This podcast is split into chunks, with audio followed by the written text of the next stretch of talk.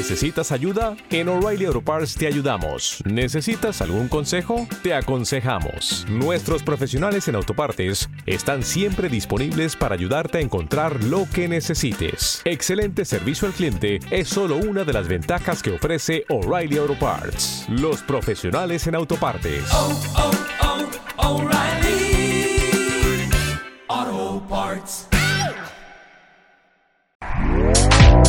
Este podcast forma parte de Evox Originals. Disfruta de este avance.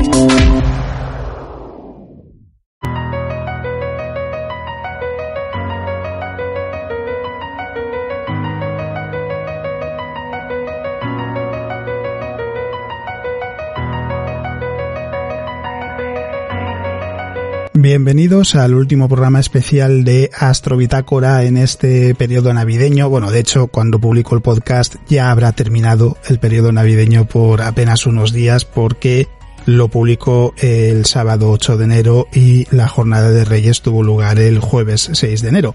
Pero de todos modos, en cuanto a lo que atañe al podcast, es el último podcast especial. Ya la semana que viene volvemos con la programación habitual. Volveremos con Astrobitácora, pero ahora ya sí en el formato habitual de más de una hora, repasando las noticias más interesantes de las últimas semanas, hablando de diferentes temas. Ya sabemos cómo funciona Astrobitácora.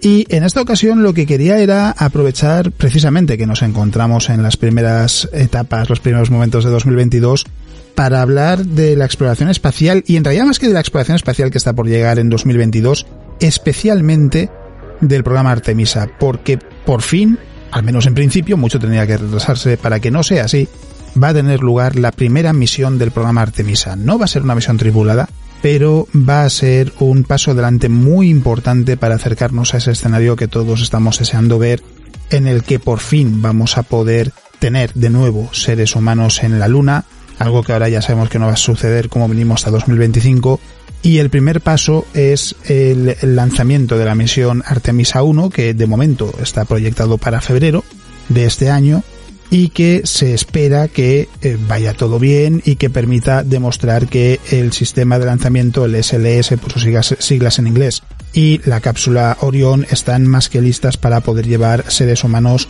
a la Luna y también a otros lugares porque hay que recordar que este mismo sistema de lanzamiento, estos mismos cohetes de la NASA son los que llevarán a seres humanos a Marte en la década de 2030. También hablaremos de alguna que otra misión porque en 2022 deberíamos tener la llegada de la sonda DART a su objetivo y también tendremos la publicación del tercer catálogo de datos de la sonda Gaia, que es algo también muy interesante porque es el catálogo más exhaustivo creado hasta la fecha de objetos celestes, de galaxias, asteroides, estrellas, etc.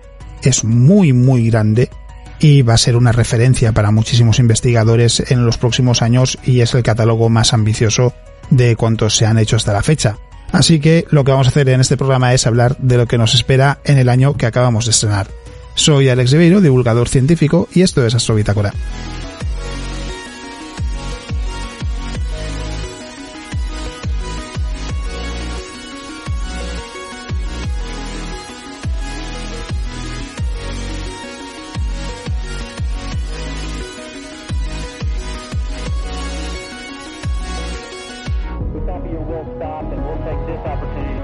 To congratulate you, Atlantis, as well as the thousands of passionate individuals across this great spacefaring nation.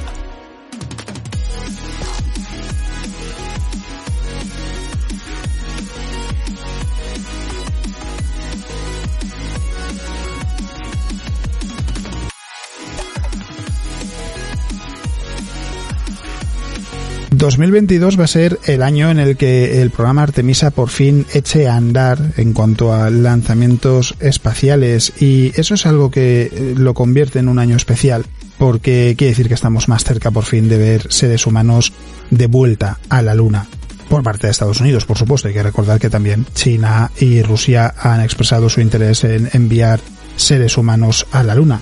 Pero en el caso de Estados Unidos supone regresar más de 50 años después de la misión Apolo 11. Todavía queda un camino largo por recorrer por delante porque hasta 2025 no se espera enviar ninguna misión tripulada a la superficie del satélite, pero el primer paso no es menos importante. De hecho, diría que es el más importante porque va a servir para ver que realmente todo en lo que se ha estado trabajando y preparando está a punto para poder dar ese paso que siempre es delicado, que siempre es complejo de llevar seres humanos a bordo. Y esto es algo que la NASA ha destacado mucho porque en los últimos 20 años, esto destacaba antes de la propia Agencia Espacial, ya sabemos que hemos tenido presencia permanente en la Estación Espacial Internacional.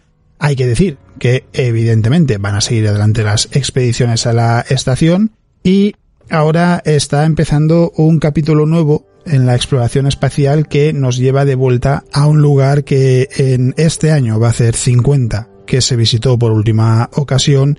Y lo que se va a realizar con la primera misión es poner a prueba el sistema de lanzamiento. Se llama así en castellano, en inglés es el Space Launch System, el sistema de lanzamiento espacial, SLS es la abreviatura que se utiliza, y que es la piedra angular, podríamos decir, del programa Artemisa. Va a permitir enviar a seres humanos a la Luna, a 380.000 kilómetros de nuestro planeta, y también a Marte. Y además la capacidad de carga y la velocidad del SLS es muy interesante porque lo que hace es abrir la exploración a lugares del sistema solar con eh, un cohete que tiene esa capacidad. Otros cohetes no son capaces de enviar seres humanos a la Luna o, a Marte. De hecho, esto es un mérito de la NASA, el SLS es el único sistema que es capaz de enviar una misión tripulada con una cápsula Orión a la Luna junto a 10 toneladas de cargamento en un único lanzamiento. Y es además el SLS el único cohete con la capacidad de enviar en un único lanzamiento la arquitectura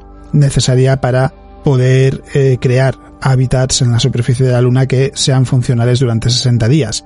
Además, esto es también muy importante, las misiones con el SLS se podrán llevar a cabo en menos tiempo de lo que era posible hasta ahora y eso va a permitir acortar los tiempos. Estamos hablando de que a fin de cuentas, por ejemplo, enviar algo a la Luna se tarda unos cuatro días, a Marte unos nueve meses aproximadamente, a Júpiter dos años y medio, a Saturno seis años, al espacio interestelar 15 años y el SLS va a ser más rápido. En algunos casos podría ser hasta el doble de rápido. No en todos, pero en algunos casos sí. Eso lo que quiere decir es que se van a cortar mucho los plazos y eso va a permitir también plantear otras misiones. Pero, eh, claro, aquí nos vamos a encontrar también con una parte importante de patriotismo por parte de Estados Unidos, porque esto es algo desarrollado por NASA pensando evidentemente en los intereses de Estados Unidos y en la exploración por parte del país norteamericano, pero hay misiones que es cierto que desde el punto de vista de la exploración espacial solo puede llevar a cabo una agencia espacial. No tiene que ser necesariamente la NASA. Lo presente podría ser China, podría ser Rusia, podría ser algún otro país del mundo, pero que una empresa privada no va a llevar a cabo. Una empresa privada no va en principio a querer regresar a la Luna simplemente para explorarla, porque sí, y que sean ellos los que paguen todo el desarrollo del cohete, la financiación, etcétera, no la van a conseguir ellos porque no les va a interesar. A la NASA, sin embargo, es algo que le interesa y mucho. Y es una manera de ver cómo, aunque sí, cada vez en una industria aeroespacial privada más grande, más rica, más activa, hay ¿Te está gustando lo que escuchas? Este podcast forma parte de Evox Originals y puedes escucharlo completo y gratis desde la aplicación de Evox. Instálala desde tu store y suscríbete a él para no perderte ningún episodio.